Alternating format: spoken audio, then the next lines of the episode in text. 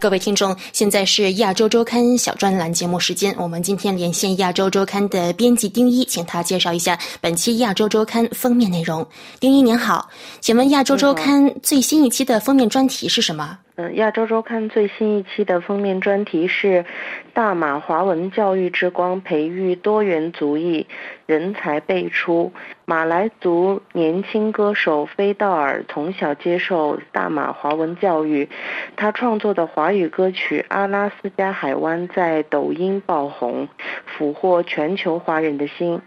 大马华文教育系统展示六百多万大马华人的教育力量，吸纳越来越多其他族裔，也在各地不同专业领域发光发热。如美国最年轻的女市长尤玉玲，科技专才林伟豪，女科学家蓝淑杰，美国太空总署竞赛全球夺冠的华文小学学生简子训等，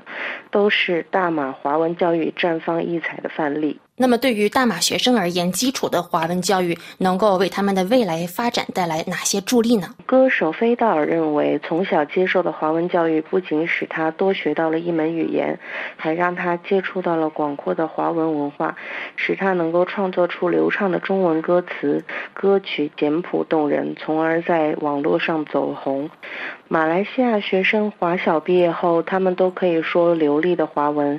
也有基本的中文书写能力，即使后来念英文中学或是马来文中学，都不会忘记中文的基本功，从而可以前往新加坡、台湾以及中国大陆继续深造。有些人更在当地工作及发展，并脱颖而出，头角峥嵘。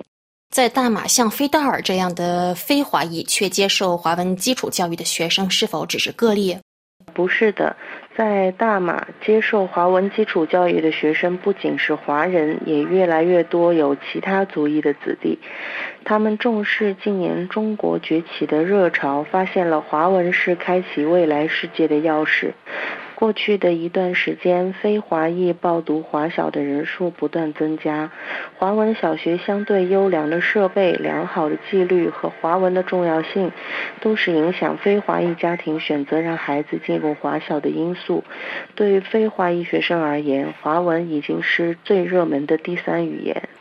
那么，马来西亚现在的华文基础教育面对着怎样的挑战？由于大马华裔家庭生育率大幅度降低，加上国内私立和国际学校的增加，使得每年入读华小的适龄华裔学生的数量逐年减少。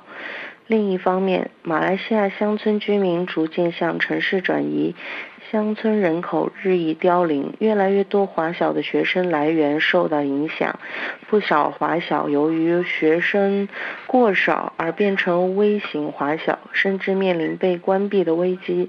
加上政府政策没有松绑，即使华小想要搬迁或新建，也困难重重。除了封面专题之外，本期还有其他哪些的重要内容吗？本期亚洲周刊还专访了香港大学深圳医院院长卢宠茂，他致力于推动国家三甲医院评审制度国际化，